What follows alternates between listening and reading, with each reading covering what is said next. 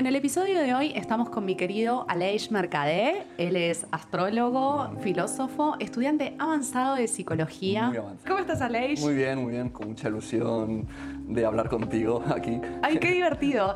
Eh, digamos todo, estamos en tu casa, en la ciudad de Barcelona. Hemos montado un estudio casero con micrófono, eh, computadora, así. Vamos a meter unas magias de edición después. Eh, pero es como un, em- un emprendimiento doméstico que va a salir al mundo. Bueno, es el paradigma de hoy en día, ¿no? Sí, sí, sí, va por ahí. Bueno, la idea del día de hoy es que charlemos sobre cómo, de algún modo, cuando hacemos interpretaciones astrológicas, hacemos interpretaciones reduccionistas, ¿no? Que de algún modo tienen un sentido, yo creo, histórico, cultural, económico, podríamos llegar a Sí. decir incluso, y cómo eso muchas veces nos termina limitando las interpretaciones y, ¿por qué no? Eso reduce el marco de posibilidades de encarnar una energía, ¿no? Así que nos vamos a meter un poco como en esos prejuicios, en esas eh, reducciones simbólicas. ¿Cómo la ves?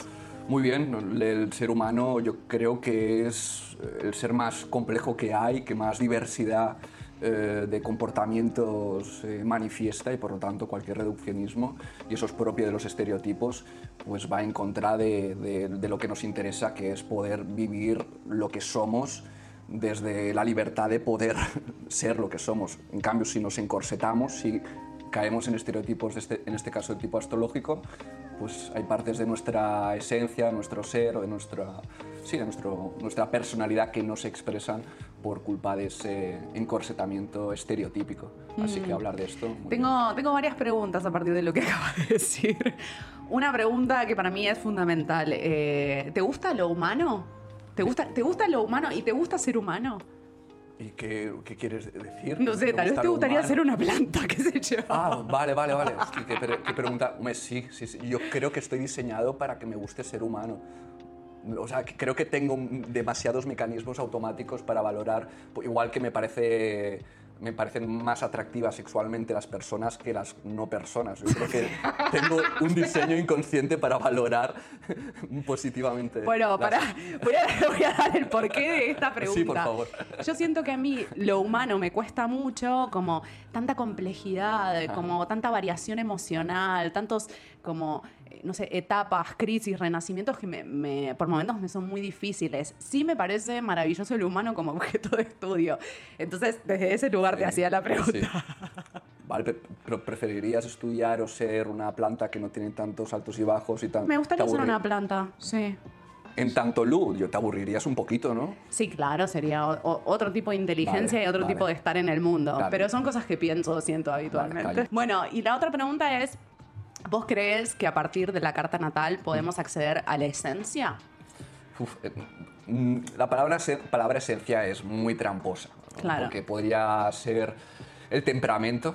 ¿no? Parecen que algunos estudios en genética últimos parecen que, que ya nacemos con, con un mínimo, con, con 200 rasgos ya de personalidad ya marcados. Wow. ¿vale? Al final la astrología también tiene un punto de genética astral, ¿no? Es decir, no hay cierto temperamento con el que venimos ya de base, si no, no haríamos cartas, cartas natales. Sí, además esas cartas natales muchas veces tienen conexiones con las cartas de nuestros padres, ¿no? Entonces de repente, no sé, tenés la misma luna que tu mamá Claro. o el mismo ascendente que tu papá, Sí, no sé, claro. múltiples ejemplos. como con la genética, ¿no? que es ese, ese acervo eh, genético. Y luego está el- la parte del carácter, que sería propiamente de la sociedad, del contexto, o sea, que seguramente qué es lo que somos, que no es la misma pregunta que cuál es nuestra esencia. Yo diría que es lo que viene innatamente y luego todo lo que co-construimos. ¿no? Y de ahí yo creo que la conversación de hoy es muy interesante, porque bien, la carta natal puede ser un, vamos a llamar un universal o, o un, algo permanente en nosotros, pero cómo interactúa con el entorno, cómo interactúa con la actualidad, con el presente. ¿Y qué astrología es la que estudiamos? ¿Es la astrología que entra en contacto con esas verdades atemporales universales o son conocimientos absolutamente sesgados por unas circunstancias, unos valores, ¿no? una, una, yo qué sé, una situación económica y cosas de este tipo? Por eso me gusta, pero esencia, ¿no? Yo no, no uso ese vocabulario, sí lo Ok. uso, muy, lo uso muy metafóricamente. O sea, no lo decís desde un registro como definitivo y definitorio. No, no, es eso. No, no, no, es porque eso. introduzco el carácter también. El carácter como, Como algo que se va construyendo sí. a lo largo del tiempo y según el contexto cultural Sí. en el que estamos. Sí, porque al final eso también forma parte de nosotros. Por lo tanto, no le voy a dar una categoría de segunda. O sea, también es lo que yo soy ahora. Entonces, mm, esencia también muchas veces se habla de cosas como más espirituales y hablamos de, ¿no? de, ese- de ese- de esa esencia común que, que hace que todos seamos iguales. Por lo tanto, no es una esencia que pone énfasis en las diferencias, en lo que nos diferencia uno del otro sino en lo común y, sobre eso se dice mucho, ¿no? que la carta natal, el centro de la carta es, sería esa esencia común, también se reflexiona algunas veces. Claro, esa definición de esencia tampoco me convence para nada.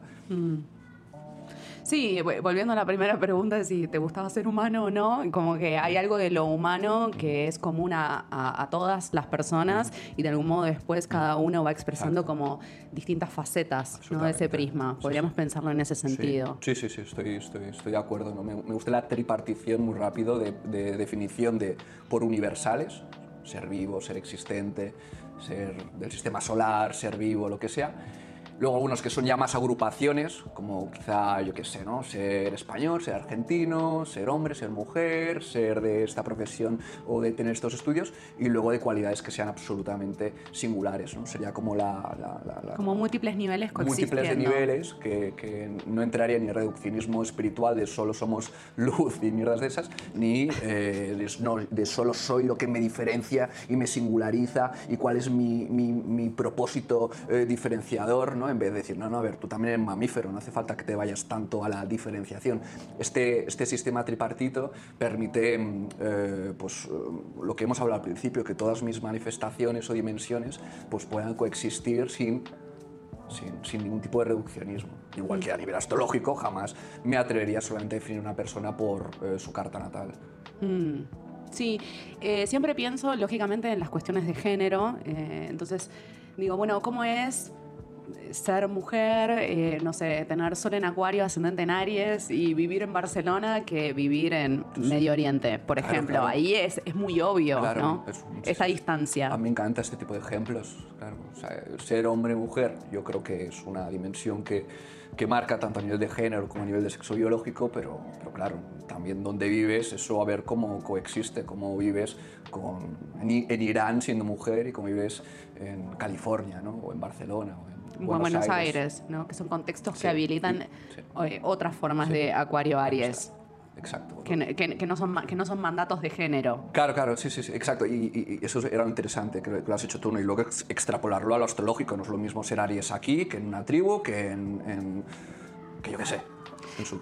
Sí, algo que veo, eh, por ejemplo, en las personas que tienen energía de Aries es que, sobre todo las que nacen en contextos urbanos, es que no se, no se, como que no se identifican tanto con esa versión de lo ariano salvaje, de, de la dimensión física, instintiva de Aries, que en realidad está presente en el elemento fuego, podríamos decir, y que muchas veces, eh, por ejemplo, tienen un grado de desarrollo intelectual muy alto, ¿no? Como que en esas viejas regencias astrológicas del cuerpo, de que Aries es la cabeza, muchas veces veo personas que tienen un gran componente ariano o marcial en sus cartas, pero que no tienen nada que ver con el mundo del deporte, por ejemplo.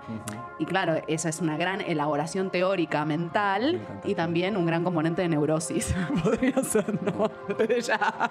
Sí, sí, como conocimiento genera este tipo de disonancias o de... Sí, sí, O que, por ejemplo, terminan expresando como ese componente salvaje animal desde la tensión en el cuerpo físico. Porque claro, es una, digamos, la cultura urbana moderna no habilita en lo más mínimo que, no sé, caminemos, corramos, eh, bailemos, nos gritemos, eh, gimamos, ¿no? Como que toda nuestra estructura educativa es muy del corset, como mencionabas antes. Entonces veo un poco como...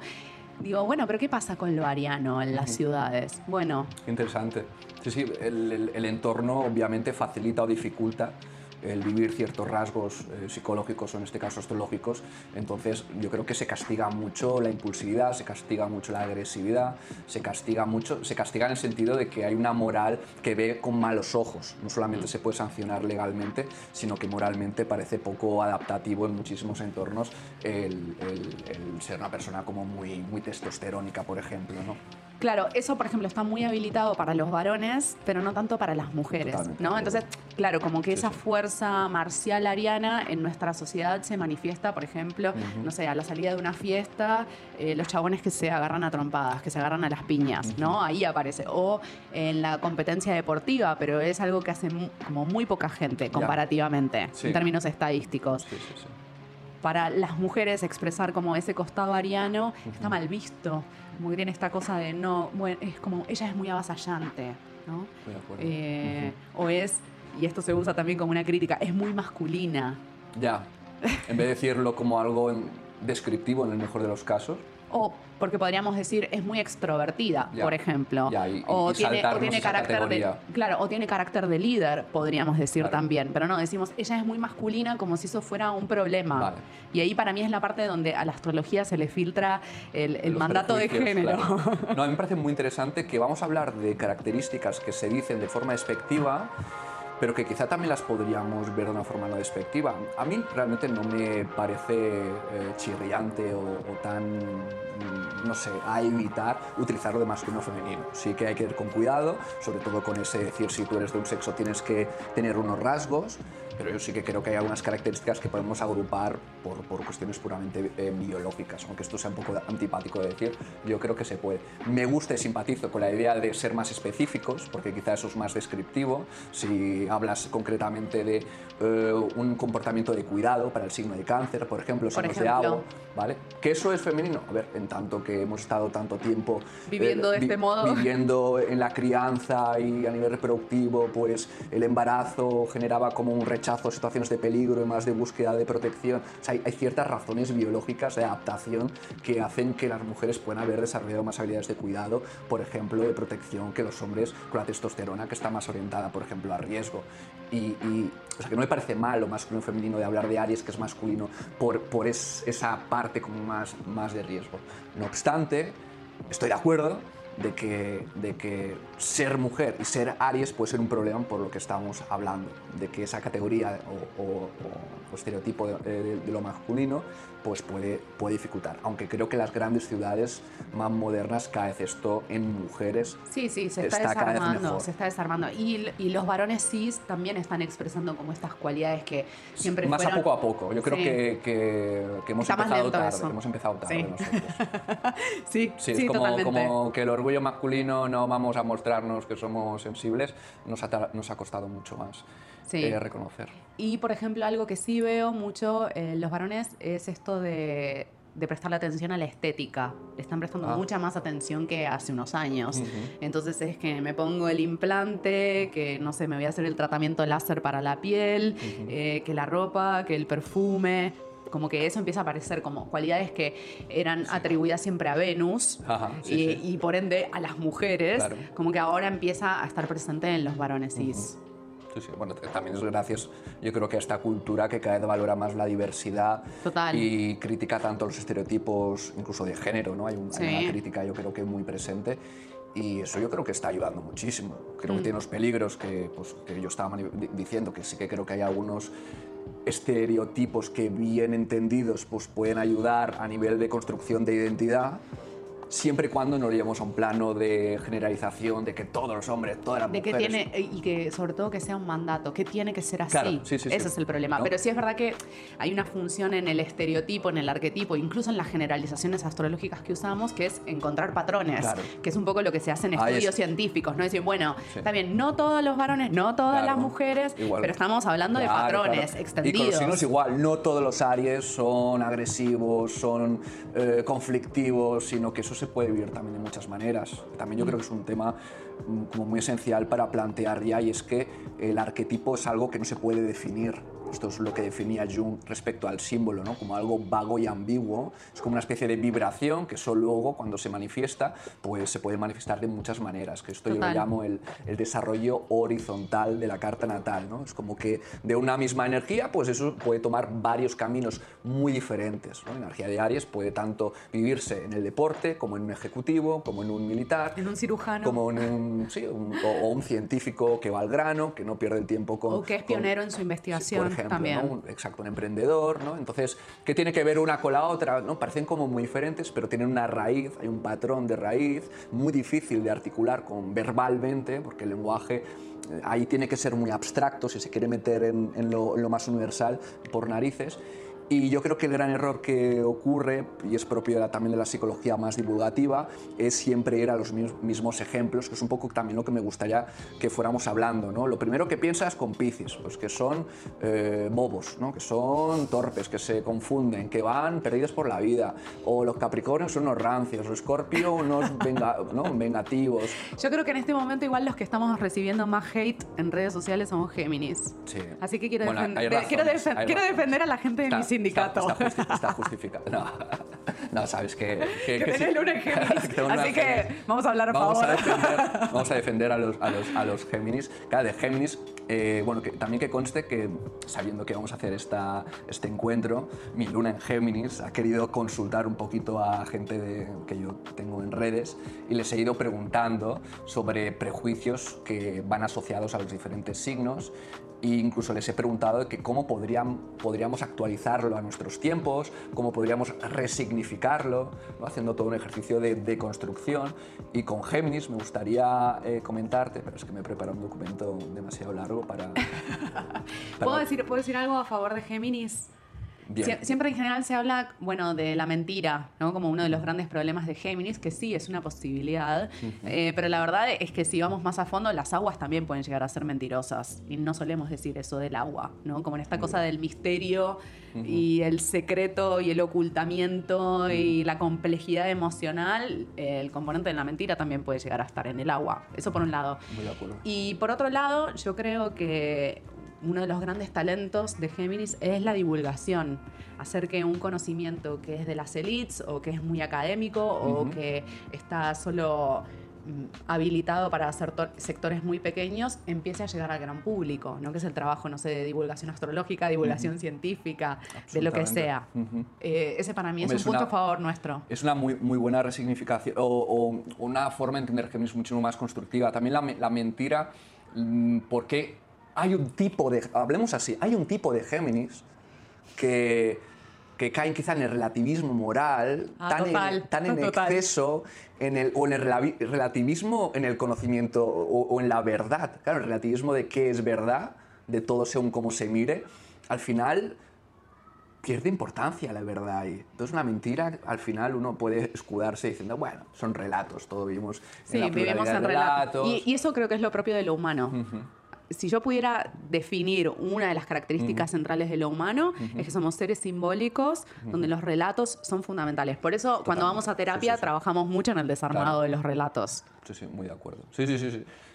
El debate es, ¿hay verdad o todos son relatos? Es decir, ¿hay, hay algo subyacente en- en- en- o, o la verdad simplemente son eh, puntos de convergencia entre relatos? ¿O hay un- algo más allá del que relata? ¿no? En fin, aquí habrían debates por mi parte sagitariana, que, que- pero yo creo, estoy de acuerdo de que esa dimensión existe, sin duda, y jamás me atrevería a, a ponerlo en, en duda por lo que tú dices, porque la terapia, por ejemplo, la literatura, el arte, todos son, al final... Bueno, y mismo con los relatos míticos, para mí es muy importante hacer como una suerte de investigación que podríamos llamar histórica, arqueológica, antropológica, eh, para buscar como todas esas historias que quedaron ocultas, porque siempre hay un relato oficial. Entonces es como, a ver, veamos esos, esas otras historias que quedaron sepultadas, que quedaron ahí como Claro. tejiéndose debajo ¿Qué- de la tierra. ¿Qué mitos, no? ¿Qué mitos han sido seleccionados por los que estaban, digamos, en, En el el poder, poder. ¿no? En el- poder, de los que controlan el relato, ¿no? O bueno, ¿no? El correlato, Sí. relato elevado, sabio, sagrado, ¿no? ¿Qué otros relatos, qué otros mitos, qué otros arquetipos, ¿no? El arquetipo de la bruja,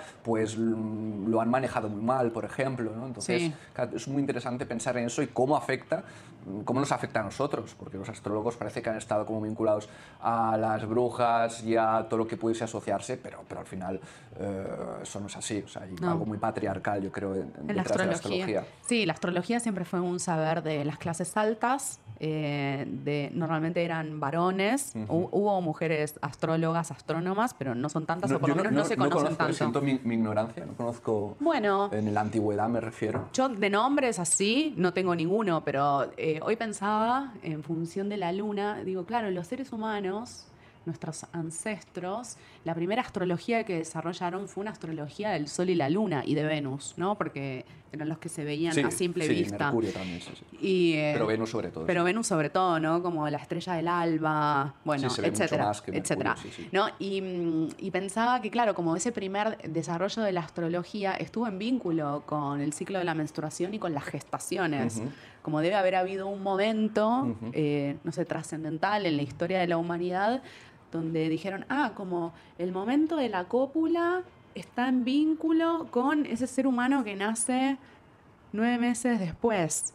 Como debe haber sido un momento fuerte para la humanidad en el que dijeron, ah, pará, estos dos, estos dos eventos están conectados.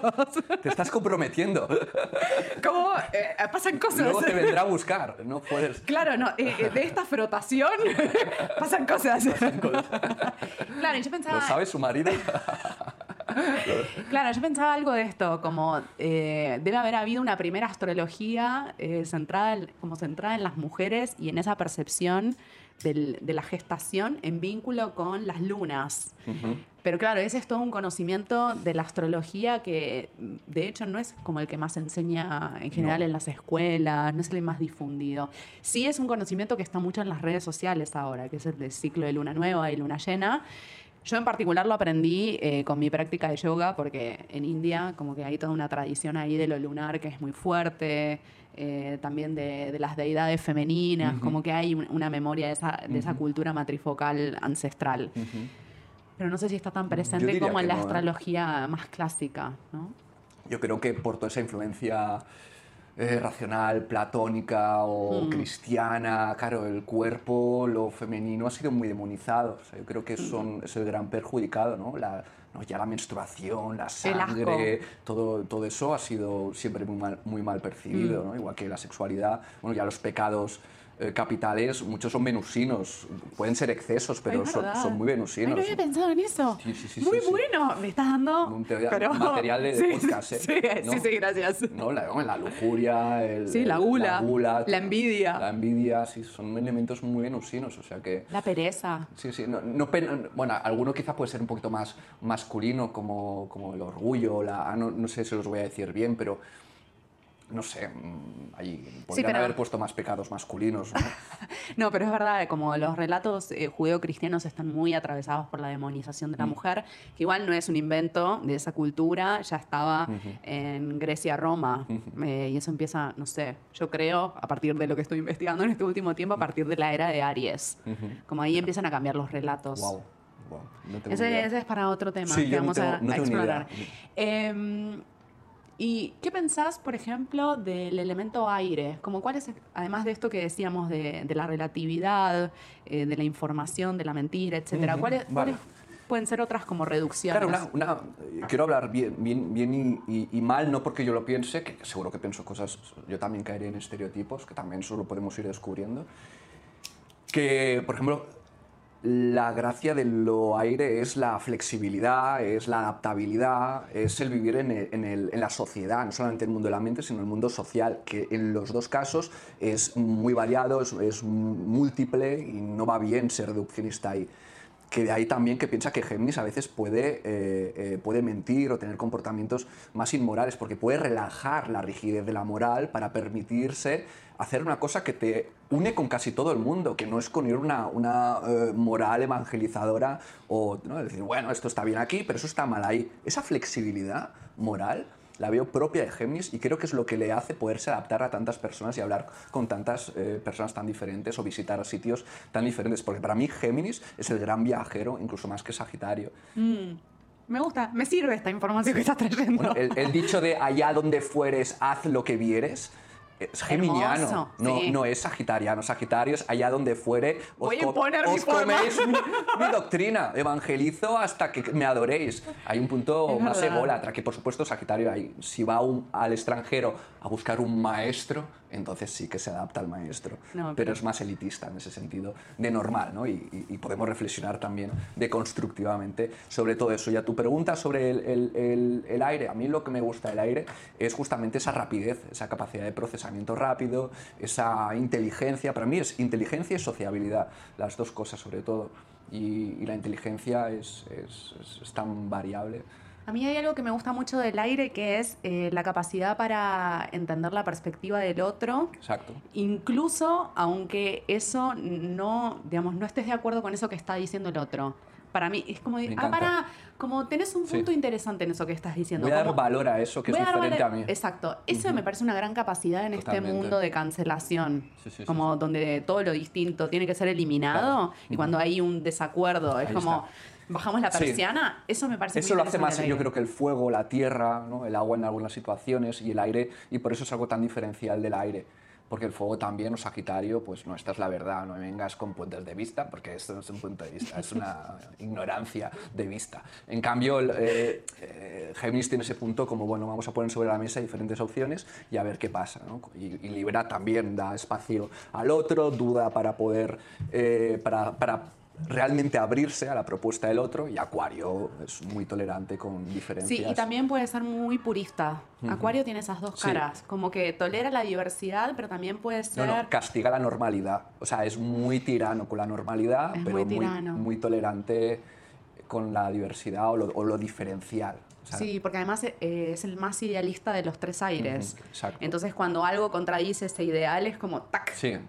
Te Sí, corta. la- digamos que el paradigma o la gente que es culpable o la estructu- las estructuras reales, sociales que son culpables de que no se liberen ciertas posibilidades son, son las que eh, Acuario creo que, que es más es como más nazi, más crítico, más eh, hostil, más mm, menos, menos abierto. Sí, eh, respecto a una reducción en la interpretación astrológica, veo que, por ejemplo, suele decirse, y así de hecho lo aprendí yo, eh, Libra, que Libra es complaciente y políticamente correcto. Yo creo que esa es una versión de lo libriano, sobre todo en, en la crianza que recibimos las mujeres, muy de como estar atento a, a gustar a los demás y como eh, ser vista y, que, eh, no sé, recibir piropos y yo qué sé. Esa es una parte de lo libriano y de lo venusino también. Pero hay otra que para mí es muy interesante y que estoy buscando tomarlo en mi vida. es el arte de mandar a cagar a la gente Mm. con diplomacia. ¿Cómo la ves? La asertividad es una gran, una, una gran habilidad. Sí, sí, bueno, eso pero es la unión de Venus y Marte. Es que la- Claro. el- eso es saber mantener la incomodidad de la tensión, eh, aceptar que la otra persona te, te está cayendo muy mal, pero muy mal, o sea, realmente lo odias, o sea, a esa Sí, sí, persona. sí. Entonces hay que mantener ese tipo de, de sentimiento de, de enfado y a la vez poder mantener una conversación educada. ¿no? Yo esto lo veo, lo veo muy de- del eje Libra con Aries. Es que muchas veces lo que pasa en la realidad, eh, me refiero a las personas, es que nadie es Libra, nadie es Aries, nadie es Claro, eso desde ya. sí. Vale, entonces, claro, el- el- vamos a ver muchos Libra que son como la serie de Suits, ¿la has visto? La de estos abogados. Eh, pues bueno, que son todos trajeados, pero, Ah, muy, sí, pero muy- pero- muy agresivos, pero muy educados y muy inteligentes a la vez. Yo admiro mucho eso. Será mi, mi formación en política, pero es como... Me gusta, me gusta eso de como poder lidiar con el conflicto y no insultar, Claro, no desacreditar claro. al otro como persona Claro. y por su historia de vida, como usar argumentos y ta, ta, ta, ta, ta, ta, Claro. debatir, es como te me da un placer que no te puedo explicar. Pues eh, justamente es una de, la- de mis, no sé si se llama la expresión, mis puntas de lanza a nivel de, de- de iniciativas y propuestas, que es Sí, vos sos, generar debates. vos sos re polémico en Claro, redes sociales. Vos tirás unas bombas. Claro, yo, yo soy Sí. polémico, claro. O sea, yo- a mí me gusta el debate por una cuestión de honestidad intelectual y me gusta plantear opciones solamente para, para reflexionarlas. No es porque yo crea, porque soy de este partido político y te digo esto porque tú seas mi enemigo. Vos a veces haces de abogado del diablo, como se dice. Sí. Tirás un argumento así Sí. al extremo aunque vos no creas en ser. eso. Sí, sí, sí. sí. No, no, no. Y así aprendo, así aprendo. De hecho, así sé más cosas, porque no me quedo solo con los argumentos que apoyan lo que yo pienso, sino también el tener contacto con enemigos intelectuales eh, me ayuda muchísimo. Si no, sería un gilipollas. Intelectualmente, creo. Eso también es muy de como la mentalidad del científico, en un Ujú. sentido. También. Y Y, para del mí- aire, y creo que también Ah, y del, del aire. aire, Tengo Marte sí. en Libra, ascendente sí, sí, en Libra, la luna en Géminis. Hay, hay elementos, es decir, no, no, no tengo problema en pensar o hablar con personas que no piensan como yo, no tienen problema. Para mí eso es muy de la combinación entre la tierra y el aire, como lo que podríamos llamar el arquetipo o del político, el abogado, el científico, la científica. ¿no? Como, como eso de, bueno, yo tengo esta idea, la voy a contrastar Ujú. y la voy a llevar a fondo, la voy a testear Totalmente. una y mil Sí, veces. sí. A- Al menos el rigor, el rigor de, manejar la información según una, unas leyes en las que aprendemos a pensar, a procesar, a deducir, a inducir. ¿no? A ver, hay, hay- hay unos principios básicos de cómo se maneja la información. Entonces, esos mínimos, y si metes, que también es un principio, principios de constatación, ¿no? de observación, de, de contrastación, claro, entonces eso ya es el conocimiento, es mucho más interesante que si entramos en el bar de aquí de la esquina Pepe, donde con una cerveza vamos a decir cualquier cosa. Y bueno. Que es un extremo, ahora lleva a un extremo. No, no, pero eso me lleva a otra cosa que hemos hablado vos y yo muchas veces, que es esto de que en nombre de la subjetividad y de decir lo que siento, digo cualquier cosa. Sí. Y lo tomo como una verdad universal Ese es el error. error. solo porque lo siento. O sea, es verdadero No en tanto y en cuanto lo siento, pero Claro, no más que eso. eh, claro. No, es que, bueno, aquí se ve, y de verdad voy a quedar muy antipático, pero yo como filósofo y amante de la, de la verdad, eh, aunque suene fatal, me suena todo muy mal todo lo que digo, porque me percibo desde muchos puntos de vista y no, no me gusta. Pues que, joder, que, que en, en nombre de la... En nombre de la o sea, que no, no sabemos pensar bien, eso es lo que estaba diciendo, ¿no? O sea, se nos da muy mal pensar, o sea, confundir que yo porque crea que esto es verdad, tiene que ser verdad para todo el mundo o universalmente como si fuera algo exterior o independiente a mí, no. No, es que es lo mismo lo que tú, porque no hay objetividad, todo es subjetivo, tal, hombre. Sé que hay debates al respecto, pero hay información menos subjetiva y más aplicable generalmente que otras que son más particulares, mucho más subjetivas, subjetive- eh, sub- subjetivas y menos fiables en tanto Eh. a, a- a lo que estás diciendo.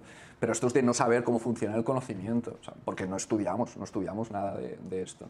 Claro, para mí ese tipo de abordaje de la vida es muy propio del fuego y el agua, ¿no? Que es como, lo siento, entonces es así es. y es así para todo el Claro. mundo, porque yo lo viví Sí, así. sí, O porque me ofende, o entramos en me razonamientos subjetivos también. O sea, ¿qué, qué tiene Qué que ver la ¿eh? ofensa con la verdad? O sea, la verdad entendida a nivel descriptivo y explicativo de cómo es la Uy. realidad, ¿qué tiene que ver con te- que te ofenda o no te ofenda? O sea, es que si tuviésemos solamente que aceptar como verdad aquello que no ofendiera, ahí seríamos plantas. Mira, Para mí igual no sabemos todo de las plantas. No hay, no hay muchos no estudios. quería atacar a las plantas. Te sientes ofendida por las Sí, plantas. sí. Es que ves que no se puede hablar en esta sociedad. la mierda. No, pero esto voy a tomar un dato objetivo de la realidad, que es que no hay tantos libros de filosofía sobre las plantas. Hay muy Ya. pocos autores, pensadoras, Y más pensadoras. místicos. Además, yo creo son que hay más místicos, hay más místicos, son más sí. místicos que hablan de las plantas. O poetas, o, poetas. literarios. Exactamente, sí, pero en la academia no hay. No. Eso ya nos dice mucho. Entonces, hay- yo creo que hay mucha información sobre cómo piensan. Sí. Piensan, mira lo que estoy diciendo, cómo Mm. piensan las plantas que todavía no sabemos. Voy a recomendar, eh, voy a recomendar a los oyentes. eh, Por favor. A Black Boot. Es, es, para mí, a nivel de literatura, de profundidad taurina, terrenal, pero plutoniana, me parece de lo, de lo más. O sea, de hecho, tengo muchas ganas de volver a leer ahora que lo digo. Bueno, em, yo creo que el elemento tierra también eh, es reducido en su amplitud simbólica. Eh, una de las cosas, así como muy concretas del elemento tierra, es esta cosa de como de ganar dinero, por ejemplo. La tierra, sobre todo Tauro y Capricornio, porque Virgo va por otro lado, nos llevan como al materialismo y, eh, y al Vale, éxito. vale. Y muy, eh, un éxito muy como lo vive nuestra sociedad, ¿no? Que es, no sé, ser la persona, qué sé yo, que más escuchas tiene en Spotify, que más libros Vale. vendió, que más alumnos tiene en sus clases, no sé, eso, ese tipo de éxito, más likes. Como que esa es la única forma de vivir el elemento tierra. ¿Qué otras posibilidades pueden ser? Vale, eh, antes de quiero hacer una aclaración porque hay una Vamos. cosa que he dicho y no, no, no era correcto. He dicho que Acuario puede rechazar el, el, vamos a decir, los que son los que están ahí defendiendo el paradigma que impide la libertad y tal. Esto lo he dicho antes, es que lo tengo aquí apuntado como cosas que quería aclarar para que no tarde mucho. Pero hay Acuarios que integran Saturno y son los que son la élite dentro del paradigma. Sí. Que esa es otra forma de vivir Acuario, no tanto antisistema, sino estar dentro y estar en lo, en lo, más, en lo más alto. Y en lo más innovador también dentro del Sí, sistema. En, la- en el I más D, pero dentro de la empresa mm, paradigma o dominante a nivel, a nivel Ok, social. entendido. ¿Vale? Entonces, dicho esto, el tema del elemento tierra, eh, lo de ganar dinero, eh, yo, efectivamente, es un- yo creo que es una energía que entiende la realidad desde la parte como más tácita, sería elemento como más sólido. Estamos hablando de Tauro, Virgo y Capricornio. Y por si alguien no lo, por si alguien no lo sabe. Para mí la gente que escucha este podcast es gente que tiene una base de astrología Claro. potente. Sí. Vale, entonces, tema de, de ganar dinero, aparte de eso, eh, el cuerpo. El cuerpo, sí. O sea, una cosa que, que yo consideraría que se les da especialmente bien a nivel, por ejemplo, de danza. Oye, pues la, la danza, ¿no? todo lo- el, el- sentido del equilibrio, la interiocepción, el, ¿no? el conectar con tu interior. Y aparte de como unos movimientos muy conscientes y muy sutiles, ¿no? Sí. Como un registro de lo corporal que Ahí es está. milimétrico. Sí, bueno, Capricornio es- puede, nos- puede ser menos redondito, suave y fluido. Va a ser un poco más corto. Sí, puede, bueno, al principio, luego puede perfectamente, porque Capricornio al final, sí, en el- con la experiencia y el control, al final sí que suelta y fluye intuitivamente, igual que Virgo, que al principio no creo que sean signos intuitivos, sino todo lo contrario, hipercontroladores, y eso eh, eh, hace que no, no, no se movieran tan fluidamente, pero, bueno, por supuesto, pueden ser muy expertos en eso. Sí, también pensemos que eh, hay una gran cantidad de gente con energía de Virgo que tiene cuadratura Neptuno Ujú. y hay mucha gente con planetas en Capricornio que tienen a ese Neptuno en Capricornio. Entonces, según la generación en la que estemos, puede Claro. ser que estemos entrando en otros registros Totalmente, de la sí, sí, Tierra, justamente por, por Sí, estas sí, sí, sí, exacto. cuestiones sí. generacionales. Ujú, Sí, sí, no, por supuesto. Sí, sí. Gente, gente, sí, sí, gente como un Virgo, con Neptuno en Sagitario, que hay y tal. Sí, sí, sí. Esto lo, lo he visto a patadas y es, y es, y es cierto que son Virgos diferentes en ese sentido. Mm, Como que hay una, hay una inclusión de ese componente sutil, misterioso, eh, emocional, caótico, no sé. Vale, pero claro, eh, cuando pensamos Virgo, independientemente de es- esas generaciones, Virgo no es espiritual. O sea, si pensamos en Qué, que buen- Virgo... qué buena pregunta. O sea, yo, o sea, Virgo, no personas que han nacido No, no, con no, sol en sé, Virgo. no, pero es que estoy pensando en el arquetipo del ermitaño, que para mí es una figura muy virginiana, también podríamos pensar capricorniana, como esta figura que se aísla y que se va a vivir a la montaña y, y reflexiona y medita y está ahí como en una vida austera, eh, de eh, minimalista, durmiendo sobre el piso. Tú no lo verías como Capricornio, más como un un relato más capricorniano que virginiano. O sea, Virgo yo lo veo más integrado ¿eh? a nivel de, No, de saber Virgo- utilizar la naturaleza de una forma práctica, servicial, diferenciándose en su especialidad de otros, digamos, para, para servir socialmente. Mm. Ese punto individualista, No, pero no in- individualista, sino reflexivo. Y sabes, te digo esto porque eh, hay un mito de una, de una diosa que se llamaba Astrea, que vivía como eh, entre los seres humanos en la época dorada, eh, mucho antes de la era de Aries. Y entonces ella, cuando la vida humana se empieza a poner como cada vez más difícil y más conflictiva, ella primero se va a vivir a la montaña. mm, Antes vivía entre los seres humanos y tenía una vida feliz. Vale. Entonces se va a vivir a la montaña y después la situación se vuelve como cada vez más violenta y conflictiva acá, el, mu- el mundo de los humanos. sí, y entonces dice, no, ya fue, me voy de la montaña y me voy a vivir a la constelación, me voy a vivir al cielo y entonces es la constelación de Virgo y la de Libra. Mm. Un poco por esto te lo traigo. Y como esa búsqueda virginiana de como de lo limpio, impecable, que puede ser una reducción de si es solo la limpieza física, pero también puede ser algo como más social, ¿no? Como no Sí, me sí, quiero sí. mezclar con Me lo encanta. humano porque Estoy muy de acuerdo, claro. Ahí, ahí sí que entraría el Virgo, el monje no que reza, sino que está en esa rutina, controlado en el monasterio. ¿no? Sé que es un arquetipo más de Piscis, pero al final las polaridades se manifiestan y, y, y- y Piscis no solamente... El, el monje o la monja no solamente está en contacto místico con Dios, sino que está en, Con en la vida esa, cotidiana. Con esa cotidianidad. Ujú. Fíjate que la casa 6, eh, área asociada a Virgo, son las rutinas, pero también son los rituales, pues las rutinas son una forma Exacto. de hacer que lo cotidiano sea Claro, El sagrado. sentimiento de control. de- También trae control, sí, desde ya. Ajá, totalmente, totalmente de, eh, de acuerdo. Bueno, de tierra, pues sería eso para mí. Bien, eh, me gusta, me gusta pensar estas otras posibilidades. Y con el agua, esto de, de ser maricón, por ejemplo, ¿no? En un sentido de que lloras mucho, ah, como, ay, como No. demasiado sensible. es que eso es una manifestación del, mun- del mundo emocional, pero hay muchas manifestaciones también. eh, la energía de, de- del agua también ayuda mucho a, a dominar, o sea, también permite saber entender los grupos, saber fluir en, Re, en- en- es en- verdad. en- en esos tejidos eh, sutiles emocionales. De hecho, por ejemplo, una cosa que... Tienen una gran capacidad de adaptación y saben leer el clima de Sí. un grupo y de una Ahí sala al toque. Y de ahí que puedan tener, en, en términos eh, peyorativos, la, la fama de manipuladores y chantajistas. El signo de cáncer, ¿no? También creo que se puede decir un poco de escorpio, también se puede decir un poco de piscis, que puedan tener cierta fama. Pero yo creo que ese es una especie de efecto inevitable cuando te manejas tan poderosamente en ese, en ese tipo de Estás esfera. en el plano psíquico, Claro. en el plano del inconsciente colectivo. Entonces te pueden llegar a decir eso, pero no porque sean eso, sino porque a veces uno puede, por muchos otros factores no astrológicos, utilizar ese poder para el mal, digamos, si, si quisiéramos ponernos morales, que tampoco, a ver, que hacer un chantaje o manipular es lo que está haciendo. Manipular es lo que hace un terapeuta constantemente. La cuestión es que hay una, una ética, hay una finalidad, hay una, una metodología, pero estamos influenciando, persuadiendo, estamos acompañando. Hay, hay elementos de manipulación que seguramente alguien dirá, no, manipulación para mí es, entraríamos en definiciones y estaríamos de acuerdo. No, no, pero se seguro, entiende, ¿no? se entiende. Y, y chantajista, pues depende, es, es que también depende de quién hay detrás juzgando. O sea, los 12 signos, podríamos decir, los 12 signos desde los 12 signos. ¿Cómo ve Aries eh, a Tauro? ¿Cómo ve Tau- Tauro a Tauro? ¿Cómo ve Géminis a Tauro? ¿Cómo? No, o sea, cambiaría.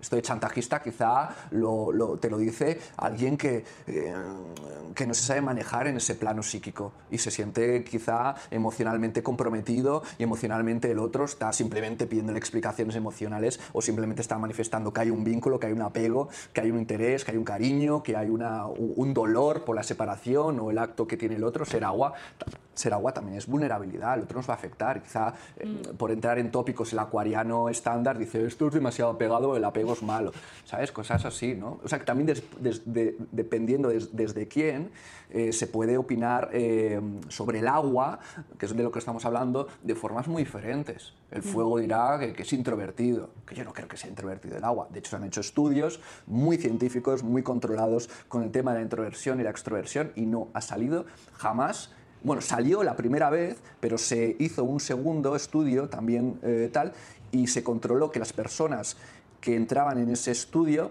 no supieran de astrología o no fueran muy pro astrología. Cuando se controló eso y se repitió el examen, el examen la, investigación, salió que no había diferencias de introversión y extroversión. Y esta investigación tanto desecha el, estereotipo como también nos hace generar otro de- debate, que es cuánta autosugestión hay, qué poder tiene bueno, el poder, el poder de los estereotipos también es el que nos creamos etiquetas que no son reales y que nos obligan a ser cosas que no somos. O sea, esto se puede decir o bien de toda la astrología, que sería lo más Eso es- radical, o dentro del contexto de nuestra charla, que los dos como astrólogos pues sí que creemos que hay una realidad mínima detrás, pero sí que estamos haciendo un poquito de llamada de advertencia, de cuidado, que por culpa con las de, interpretaciones que cuidado hacemos. con que por culpa de prejuicios podemos Sí, eh, me parece esto. que es muy importante no pensar a la astrología como un conocimiento que es neutral Absolutamente. en ese sentido, como saber en qué momento nace la astrología que estamos practicando el día de hoy, de dónde viene, bueno, qué cosas pasaron, nos ayuda mucho como, eh, como a ver la astrología de un modo menos naif, diría yo. Sí, sí. Como- Sí, con cuerpo, es una astrología Sí. con cuerpo. Siguen habiendo problemas, o sea, siguen habiendo Desde ya, debates, desde ya. Eso, eso seguro, pero yo creo que nos pone en una posición muchísimo más eh, prudente y más ética también por, por ser más consciente de los posibles daños que podemos generar en la forma que tenemos de hablar de astrología Mm. en personas con ganas de autoconocerse, entender sus problemas, de mejorar y desarrollarse, pues no es lo, momento, no es lo mismo que veamos tú con esta carta, no, no eres insensible, eres frío o eres, yo no sé, como cosas muy sentenciosas y categóricas y que incurren en, en prejuicios, que la posición que, que me gustaría pensar, que es la que estamos eh, eh, divulgando ahora o fomentando, que es de ser más consciente efectivamente de, de- de prejuicios, de peligros, de, de subjetividades, ¿no? de ver que hay sub- muchas subjetividades detrás de la astrología. Mm. Sí, volviendo un poco a esto del elemento agua, como que esta, esta tendencia a decir que son introvertidos, mm, que de algún modo a mí me hace sentido eso, pero Mm. también he visto, sobre todo, eh, muchas personas con energía de cáncer, con un sol en cáncer o ascendente en cáncer, eh, siendo líderes, por ejemplo. Yo lo veo un signo super líder también. Super líder. Y en general no es el, lo ma- que más... el Mar Roura. El Mar Roura. Joder, el sí, el nuestra sí amiga. estará- estará escuchando sí, esto, seguro. Sí. Sí. Es una líder. bueno, bueno, en Argentina, por ejemplo, eh, que es un país de cáncer, que tiene el sol en cáncer, eh, hay una gran cantidad de presidentes con Sol en Cáncer, Ascendente en Cáncer o Luna en Casa 1, como que hay algo ahí de lo, de lo lunar canceriano que es muy fuerte. Y tiene un sentido eso. Eh, es como si fuera esa, esa, persona a la que le pedimos que nos cuide, que, que, cumpla la función de, de madre-padre. Eso es, sí, sí, sí, sí, totalmente. O sea, sí, y también sabemos que la energía de cáncer es, tiene instinto de pertenencia. También. Entonces, si tan importante es tu tribu, pues ser líder de la tribu mola, porque seguro que no te van a. Seguro que no te va a pasar el peor miedo de cáncer, que es el exilio. Pero bueno, de normal estás en una posición muy bien valorada, con mucho poder, y creo que es algo que comparte un Capricornio, ¿no? el, el, el interés por el estatus. Y eso yo creo que es congruente con, con, la importancia que tiene el ser parte y valorado. Mm. Y después, otro aspecto que fue muy desarrollado por nuestros colegas de Casa 11 es esta idea de la persona con energía de Pisces o mucho Neptuno, que es remil virginiano mm. y o ariano, uh -huh. ¿no? Entonces es o súper obsesivo, uh -huh. eh, re desconectado de los aspectos, no sé, emocionales, intuitivos, uh -huh. mistéricos y o súper reactivo, que necesita moverse todo el tiempo y que no tiene nada que ver con esa idea de Pisces flotando claro. en una nube es que... eh, de vapor uh -huh. en el agua, con la, o sea, no tiene nada que ver con eso. Y eso es una cuestión cultural también. Yo, yo voy a sumar, porque Vamos. sí hay elementos eh, culturales, que también hay una parte eh, de desarrollo personal inherente, es decir, hay energías que son más complicadas de vivir y desarrollar porque tienen o involucran capacidades muy avanzadas del ser humano, como la intuición o la abstracción o la gestión de emociones muy profundas. Entonces, ser Piscis, entre otras cosas, supone coexistir con, la, con el infinito. Hmm. ¿Cómo no vas a tener mecanismos de defensa absolutamente disfuncionales? Es normal, te va a entrar un cortocircuito brutal con eso del puto infinito. Sí. Entonces, la respuesta finita, propiamente de Virgo, de control, más analítica, eh, pues yo creo que es una respuesta no solamente humana, sino necesaria. Yo creo que para vivir la energía de Pisces se requiere integrar la energía de Virgo. Para mí un ejemplo muy bueno sí. es, yo qué sé, es eh, Einstein, por ejemplo, o, o, o, o, músicos que requieren de la parte de Virgo en cuanto a saber de partituras, saber de ¿no? la parte técnica, concreto. instrumental, ¿no? y luego pues, Einstein, por ejemplo, empatizó con la existencia, intuyó grandes verdades, pero tenía un lenguaje matemático que le permitió fluir. Que es súper abstracto. Eso. Digamos todo, la matemática es súper abstracta. Pero es precisa. Es precisa, eh, no tiene las ambigüedades que tendrían otro tipo de, de, de lenguajes o no lenguajes. Eh, tal. Bueno, yo creo que las ciencias sociales son muy pistianas por lo hipercomplejas que son, justamente. Sí, son muy complejas las ciencias o sea, hay, sociales. Hay mucha incertidumbre, hay mucho... O sea, es, no es una ciencia eh, eh, exacta para nada. Bueno, pero a la vez las ciencias sociales, tal y como las conocemos hoy, están muy centradas en lo humano. Entonces, para mí, en ese sentido, son bastante acuarianas. Uh -huh. Porque como que van mucho al desarrollo intelectual. Como las ciencias sociales en general, como que no... Uh -huh no te abren la emocionalidad a lo que está pasando a tu alrededor. Le, busca un montón, le buscan un montón de explicaciones a eso que pasa a tu alrededor. Uh -huh. Como que es, uh -huh. es distinta la, la, perspectiva y la búsqueda. Uh -huh. No sé. Entiendo, sí, sí. Flashes, flashes que tengo. Muy bien. Me flashas. Sí, flipas. Sí, yo todavía no lo entendía y luego, luego lo, ¿Lo, lo, lo googleé. Ah, vale, ya sé qué quiere decir. ¿Será un insulto? Mi escorpio ahí pensando, seguro que me está insultando sutilmente. No. no, no, es verdad. Eh, ¿Vos tenés, vos tenés eh, sol o luna cuadratura con... Eh, no, ¿tenés aspectos a Neptuno? Sol, conjunción, sol nep soy sol, sol conjunción, luna, Neptuno. oposición. Sí, sí, soy, soy neptuniano. Sos re neptuniano. Mucho. Sí, sí, sí. Con un gran desarrollo intelectual. Sí, exacto. Muy grande. Muy grande. Muy grande. Sí. No, soy Sagitario. Sagitario también es un signo bastante abstracto. Bueno, pero ves, por ejemplo, eso que hablábamos antes del fuego, también lo veo en Sagitario. Uh -huh. Como Sagitario y el deporte, uh -huh. muchas veces eh, no está presente. No. Volvemos otra vez a la a la factor, dimensión de lo físico. Sí, en y al horizontal, ¿no? De claro. que un arquetipo tiene horizontalmente se pueden abrir en muchísimos caminos. Y Sagitario puede ser el, el sabio, como soy yo, o la persona que más sabe el de todo. Que más sabe, que está en lo alto y tal. O puede ser el, el coach, el coach personal, motivador. motivacional. Sí, o puede ser un artista que busque máxima libertad para su expansión y su libertad para construir significados sin que nadie le toque las narices. O, o, o puede ser el deporte, claro, pero sí. no solamente el deporte. Por eso no tiene sentido. Ah, tienes Sagitario o eres viajero. A ver, te puedes expandir a nivel de conocimiento, te puedes expandir físicamente, hay muchas formas, te puedes expandir empresari empresarialmente a nivel financiero. O también creo que Sagitario tiene mucho que ver con el interés por la política. Esas luchas dogmáticas las veo sagitarianas. ¿no? Súper. Yo derecha, soy izquierda, el partido este, tal. Es como, wow. O sea, lo veo especialmente sagitariano, que Géminis también entra muchas veces en ese tipo de, de, de debates. O sea, que tampoco no hay tanta diferencia. Mm, hablamos mucho de Géminis, la oh, sí, la, la versatilidad, la flexibilidad mental, la tal, pero también cae en fanatismos igual que Géminis, igual que Sagitario, perdón. Quizá hay una tendencia más de Sagitario caer en fanatismos que Géminis. Seguramente. Sí, pero es verdad que cuando eh, Géminis entra en esa como alternancia entre una gemela y la otra, como que puede ser que quede medio polarizado. Es, que, es como que ahora estoy mirando esto y entonces es lo único que puedo ver y ahora miro para el otro lado y es lo único que puedo ver, ¿no? Esta cosa dual. es que cuando sabes mucho, mucho, mucho, mucho, ah, es fácil que acabes eh, con tu punto de vista. Hmm. O sea, si, si, estás tan, al final te vas a posicionar. Quizá Géminis le es más incómodo eh, posicionarse, pero a, ah, sensación de verdad en alguna dirección vas a tener. Sí, claro.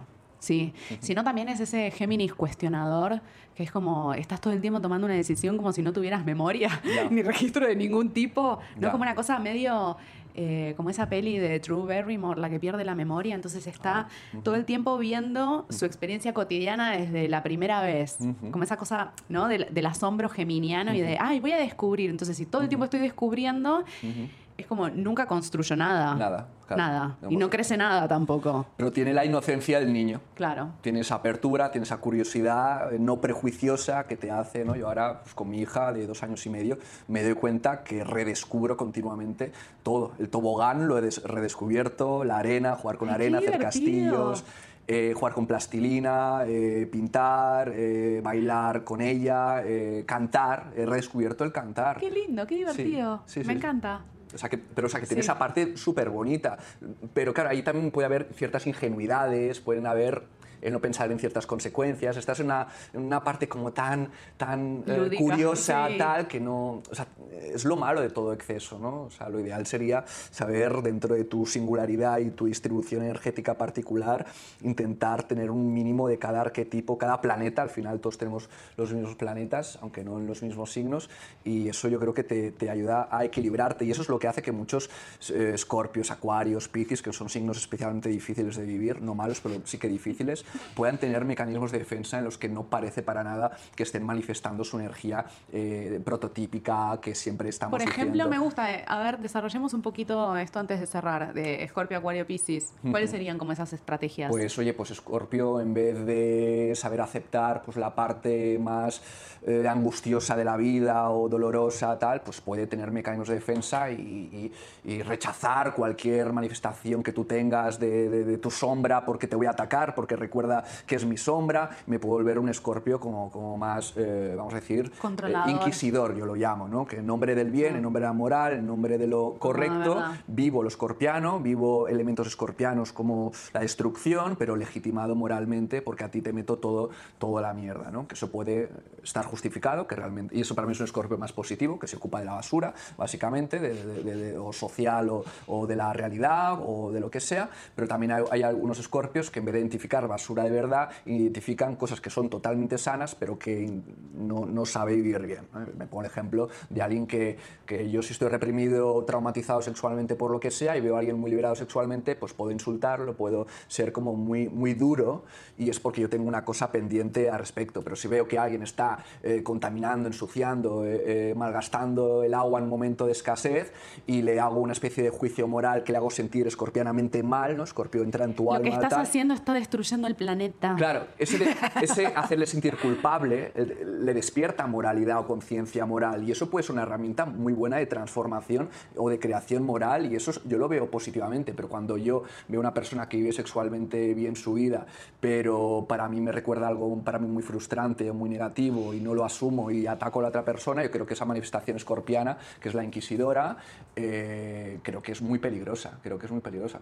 Y no es un buen ejemplo de lo que me preguntabas, porque lo que que me preguntabas era lo de, lo de Piscis que parecen Virgo, o Escorpios que parecen Tauro, o Acuarios que parecen Capricornio, que parecen tal, ¿no? Es, es que, que, está pasando ahí, ¿no? Y, y, yo creo que es eso, ser Piscis es algo muy complicado en este mundo. Es muy complicado, ¿sabes? Aparte de un mundo muy cruel. Entonces, ¿cómo llevas ese nivel de sensibilidad en este mundo mega violento y destructivo? Puedes, entonces, pues, pues, haces lo que puedes y, y, tiras de cualquier arquetipo en el que identificarte. Y puede ser el estudiante rebelde o el niní que no hace nada y que está perdido y eres el piscis perdido, pero no encuentras lugar para expresar tu emoción o tu capacidad de servicio, de compasión, porque estás en un entorno frío y que no es sensible a tus necesidades. Entonces, claro, no, no, no, no, podemos entender a las personas por lo que... O sea, no podemos jamás, por una carta natal, decir cómo una persona es. Yo si veo una carta natal que es alguien que es en no le puedo decirle es un tío muy místico, una tía muy mística, o que vives eh, y ayudas a las personas. ¿Tú qué sabes? Quizás está en un entorno de mierda y no vive para nada, ¿sabes? Sí. Entonces, por eso... A mí me gusta pensar que la carta natal, y para mí esta es una de las mejores explicaciones, es un mapa pero no es el territorio. Ahora un poco lo perdimos porque tenemos GPS, pero bueno, podría aplicar, ¿no? El Google Maps, que estás ahí, estás en la calle y estás mirando el mapa y decís, es para acá, es para allá, y, vas girando y caminas y después retrocedes, ¿no? Como o, que... o, el mapa te enseña unos caminos que no son los que tú quieres, tú quieres otro tipo de caminos, otro tipo de información, quieres saber los restaurantes y no te dice nada ese mapa de restaurantes. te falló la conexión. O te falla la conexión, bueno, ya estás muerto. O dormido, o, muy dormido. Claro, claro, te falta la conexión con el entorno, sí. Pero bueno, estás viendo un mapa que es una suerte de representación, pero no es el territorio. exactamente la persona. totalmente. por, yo por eso cuando, hago consulta, eh, no es publicidad, eh, encubierta, cuando, cuando hago consulta en Cosmodra, mencionar, eh, joder, siempre pido información previamente porque yo no sé nada de la persona. Yo la misma carta la he visto mil veces la he visto, oye, pues esta carta la vi hace tres meses en una persona, yo de estas cosas sí que me acuerdo, entonces eh, me doy cuenta que la gente la misma carta o cartas muy parecidas la ven muy diferente porque una misma carta puede tener unos padres que te ayudan a crecer o unos padres que te dificultan un entorno sociocultural que lo permite o que no lo permite, o sea que ahí también habría que ir con cuidado con esas lecturas de tienes esta carta y pues tu padre te pegaba. No, eso, no es así. Eso, no es así, no funciona así. este sería otro tema, ¿eh? porque, porque, porque, decir que no rotundo tampoco estaríamos de acuerdo, porque tendríamos cierta constancia o evidencia que hay cartas que predisponen más a tener un tipo de experiencias. Pero ir directamente a eh, hacer un reduccionismo de que todos con la misma carta tienen las mismas vidas o desarrollan su potencial de la misma manera, la misma cantidad y de la diferente manera, eso es muy. O sea, no, no, no se, no se da en la práctica. O sea, que por eso me, me gusta que lo estemos un poquito cuestionando. Complejizando un poco. Sí, sí. sí, em, y con Acuario, esto de que no siempre es el rebelde y el disidente, eso sería. Bueno, tú lo, lo, hemos hablado, ¿no? que puede ser el que está en el I +D y es el creativo, pero dentro, es el que escribe esos papers que hacen avanzar una disciplina, pero está dentro de la clínica más importante, centro de investigación más importante, en el gobierno, en el, en el lugar más puntero.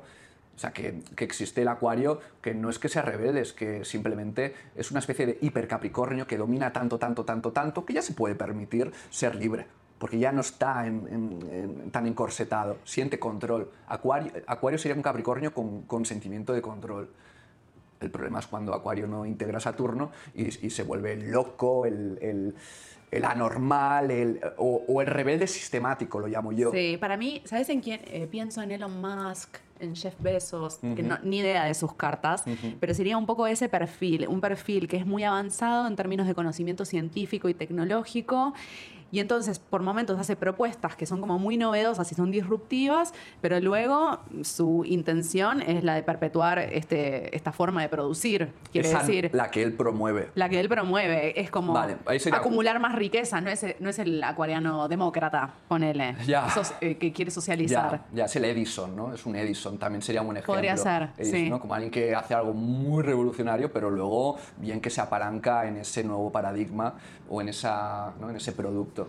Hay acuarios que son más de la transición, no solamente en la fase inestable. Yo creo que lo más, es muy, yo lo veo, es, es, muy uraniano. Tiene, Eso, sí. creo, que es, creo que su carta es cáncer Géminis, algo sí, así. y tiene, tiene regentes con Urano, eh, regente solar, con, tiene la luna, la luna en Virgo, creo que con Urano, en fin, eh, ahora no me acuerdo exactamente, pero tiene elementos muy uranianos y el tío es muy disruptivo y, como uraniano a veces hará cosas que mm, permitirán un avance positivo y algunas veces no. No se puede esperar de alguien uraniano que todo lo apruebes moralmente y todo, y todo salga bien. A ver, es alguien que está atreviéndose a jugar, a jugar con, con, el azar, eh, es lo suficientemente loco para jugar con el azar, lo suficientemente competente para llevar una gran estructura productiva detrás y hacer cosas concretas. O sea, un puto genio. O sea, a mí, cuando critican en lo más, dices, a ver, es, a ver, no, no me seamos tan, tan, pero ¿qué te piensas? ¿De verdad tú crees que existen los genios que solamente hacen grandes revoluciones a nivel sistemático sin que de vez en cuando no hagan no, locuras? Y además también algo de lo que pensaba es que cuando uno observa la trayectoria de las revoluciones políticas en el mundo, y lo he visto en varios casos, empiezan como una ruptura a la norma y después cuando esa revolución se instala y, está, y es gobierno, se vuelve súper autoritaria. Es casi un patrón.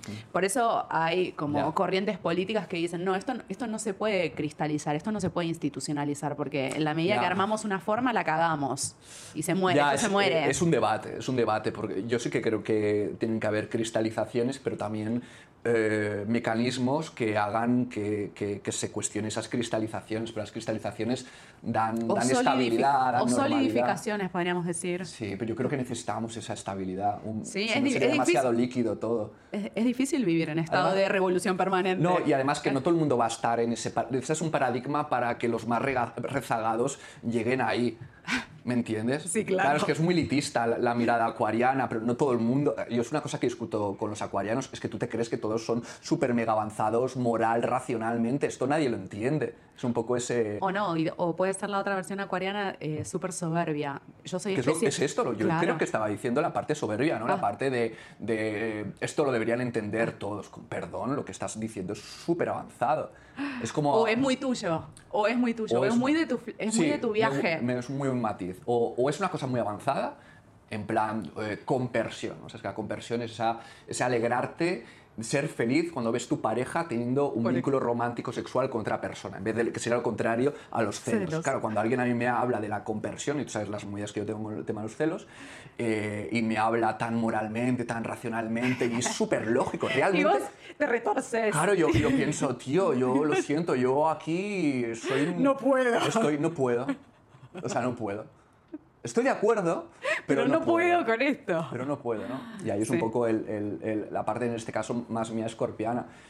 Entonces, yo creo que los paradigmas lo que generan es un estado de normalidad en los que, bueno, tienes un lugar común más o menos donde apoyarte, igual que la energía de cáncer o la energía incluso de Géminis, eh, permite como, como plazas mayores, ¿no? Y, yo creo que Acuario no es de plaza mayor, no es el mercado del barrio, es, es lo más eh, vanguardista y puntero, es elitista, o sea, ya no... Es vanguardista Acuario. Entonces, claro, que la sociedad a nivel general fuera acuariana haría que mucha gente sufriera demasiado. Mm, sí, las estructuras que necesitan estabilidad no podrían Yo creo que se necesita y no lo veo tan malo. No, no, no. si quieres... Si quieres eh, O sea, si miras los tiempos del planeta Tierra, es, es bastante lento. Es lento todo. Son bastante lentos los procesos. Eso es lento, exacto. Sí, por lo menos mucho más lento de lo que nuestra mente occidental quisiera. Y ahora más que nunca. Ahora estamos en el momento más de hipernovedad con todo este creciente dominio sobre la dopamina del ser humano, entonces somos ahora expertos en, en, dar novedades. Entonces yo creo que las, los más perjudicados son aquí las realidades lentas, las realidades permanentes, las verdades más perennes o más mm. universales. Mm. Bien, eh, ya vamos a ir cerrando. Yo quiero hacer una mini nota al pie eh, quiero recomendarles a las personas que estén escuchando esto que vayan a ver el video de Brigitte Baptiste eh, que habla sobre eh, la naturaleza, porque me parece que también tenemos mucho que revisar respecto a todas nuestras teorías sobre la biología, que en general usamos el conocimiento de las plantas, de los animales, bueno, y de todo lo que nos rodea de un modo que de algún modo perpetúa esta forma de pensar, de vivir, y hay otras investigaciones que van en otra línea, eh, que están pensando a lo queer, no solo como algo humano, sino algo que está presente en todo lo que existe. Eh, así que vayan a ver ese video. solamente esa sugerencia. yo lo vi y me gustó mucho. Ella es Libra, o sea, es una persona con conciencia social y, yo creo que es muy interesante que la ciencia sepa entrelazar eh, eh, biología y constructos sociales, o, o sea, me parece muy, muy necesario. Brigitte es una genia, es una bióloga trans de la Universidad de Medellín, si mal no recuerdo, y tiene una charla TED que la pueden buscar en YouTube. Uh Aleix, ¿dónde te encuentra la gente que te quiera escribir, que quiera estar en contacto con tu trabajo? Bueno, yo en redes sociales, sobre todo en Instagram, no publico mucho, pero bueno, de vez en cuando sí que me vuelvo un poco obsesivo. en, en Instagram, sobre todo en Facebook también por mi nombre, Aleix Mercadé, y trabajo en Cosmograma. Doy clases ahí y, hago consultas muy bien hechas. Con mucho estudio detrás. Mucho estudio. Mucha reflexión, eso es importante. Y priorizando el territorio. Bien, siempre. más que el mapa. Más que el mapa. La astrología es una, es una herramienta o un mapa más. Bien, me gusta, me gusta. Eh, ¿Y vas a estar como organizador del próximo congreso de el astrología? verano del 2024 eh, sí, el congreso más importante a nivel hispanoparlante, el Congreso Ibérico, la 39 edición, si no me equivoco, se organiza en Barcelona y va a ser la caña. Me encanta, quiero venir. Va a ser la caña. Me apunto. Sí, sí, en verano, en junio, a mediados, creo que 15 y 16 de junio. Voy a estar acá. Sí, sí, claro que sí. Bueno, y si me Haremos un descuento. Gracias. ah, podremos hacer un descuento para la gente que escucha este podcast. Después lo hablamos. Sí, no, Después lo hablamos. por supuesto. Bien. y a mí, si me quieren buscar en redes sociales, me encuentran como arrobalu.gaitán. Me pueden mandar un mail, hola, arrobalugaitan.com. Bueno, esas cositas. Eh, muchas gracias, querido Aleix. Gracias a todas las personas que se quedaron hasta el final. Y bueno, estamos al habla. Hasta pronto. Hermoso, gracias.